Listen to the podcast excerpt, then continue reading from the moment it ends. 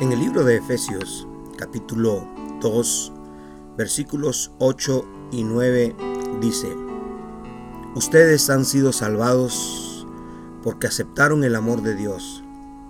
Ninguno de ustedes se ganó la salvación, sino que Dios se las regaló. La salvación de ustedes no es el resultado de sus propios esfuerzos. Por eso, nadie puede sentirse orgulloso. Si usted lee todo el capítulo de Efesios o para una mejor comprensión lee el libro de Efesios, esta es una carta de Pablo a una iglesia tan especial, una iglesia que había entendido su misión y el propósito del mensaje. Pero Pablo, Pablo siempre está tratando de enseñar y guiar a los cristianos por el camino verdadero. Hubo un movimiento en esos tiempos en que pensaron que el practicar las cosas de la ley era suficiente para ser salvos. Luego, con el tiempo han venido corrientes pensando que la salvación es imputada por Dios o es Dios quien clasifica quiénes se irán al cielo y quiénes se irán al infierno. Es Dios quien elige quiénes reciben o quienes no reciben la salvación. Por supuesto, estas son ideas erradas porque entonces no existieran muchos pasajes, no existiera el sacrificio de Dios universal, sino que hubiera sido selectivo Dios y hubiera dicho este grupo es el que voy a salvar. Pero en la traducción del lenguaje actual es tan claro y tan sencillo entender cuando dice ustedes han sido salvados porque aceptaron la salvación, porque aceptaron el amor, porque aceptaron el regalo, porque aceptaron lo que Dios les dio. Es increíble entonces la forma en que cambia el concepto que muchos pueden tener de Dios y del regalo de la salvación de Dios. No se trata de que Dios imputó a alguien o le dio a alguien porque Él quiso, sino Dios se lo dio a todos, como dice San Juan 3:16, para que todo aquel que en Él cree no se pierda, mas tenga vida eterna. Hay un requisito. El requisito es responder a esa gracia cuando abro mi corazón cuando yo le recibo como mi Salvador personal. Algunos han manipulado la escritura y han utilizado textos del Antiguo Testamento para referirse cómo Dios sí salvó a unos y a otros los mandó al infierno, pero eso no es exactamente así. En el antiguo pacto, Dios había escogido a Israel y a unos hombres y mujeres específicamente para obras específicas. Y a eso se refiere, pero hoy el concepto se amplía con Jesucristo. La salvación es el regalo que Dios le da a todos los hombres, pero no todos lo aceptan. Entonces todos aquellos que lo aceptan están listos para ser salvos. Esto es algo así como una gran sombrilla.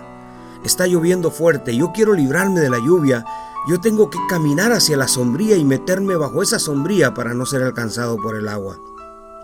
La salvación es una gran sombría que está abierta y disponible para todos aquellos que deseen venir a Él y ser salvos. Entonces dice, ustedes han sido salvados porque aceptaron el amor de Dios, de lo contrario no sería así. Y luego especifica cuando dice ustedes, ninguno de ustedes se ganó la salvación, sino que Dios se la regaló. En otras palabras, yo no voy a ser salvo por hacer sacrificios o por golpearme el pecho es tan sencillo tan solamente reconocer a Jesús y arrepentirme de mis pecados y vivir en esa luz y vivir en la amistad de Dios. Eso es todo lo que Dios demanda. Ser parte de ese regalo de Dios es vivir en las demandas de ese regalo, en aceptar el regalo y guardarlo, como dice el mismo Pablo, que va a guardar con temor y temblor los principios del Evangelio. Y luego Pablo explica y dice, la salvación de ustedes no es el resultado de sus propios esfuerzos, por eso nadie puede sentirse orgulloso. Qué preciosa verdad. Y qué poderoso también entenderlo desde esa perspectiva. No sé cómo llamarle a un Dios. Yo no conozco a ese Dios que tendría que hacer nacer a un montón de personas y ponerles un sello en la frente y decir ustedes no clasifican y se van al infierno. Yo no entiendo un Dios de esa forma. Y algunos se amparan con decir Dios es soberano y hace lo que quiere. Yo lo creo. Yo estoy seguro Dios es soberano y Él hace lo que desee. Pero Él creó al hombre, al ser humano, con el propósito de tener una relación linda con Él. Lo creó con el propósito de que Él supiera que hay un Dios poderoso, sobrenatural, que lo ama, que lo cuida, que lo protege y que el hombre reconociera que hay un Dios soberano, un Dios fuerte, un Dios que realmente nos ama. Y que cuando el hombre distorsionó su vida de santidad en el huerto del Edén, cuando fue cautivada Eva, el corazón de ellos, por lo que el enemigo les ofreció, se perdió esa hermosa relación y Dios lloró. Dios sintió dolor. Y hubo momentos en que Dios se había arrepentido, pero Dios encontró una solución más viable. Y la solución es enviar a su propio Hijo a morir en la cruz del Calvario para que nosotros le recibamos y vivamos por Él.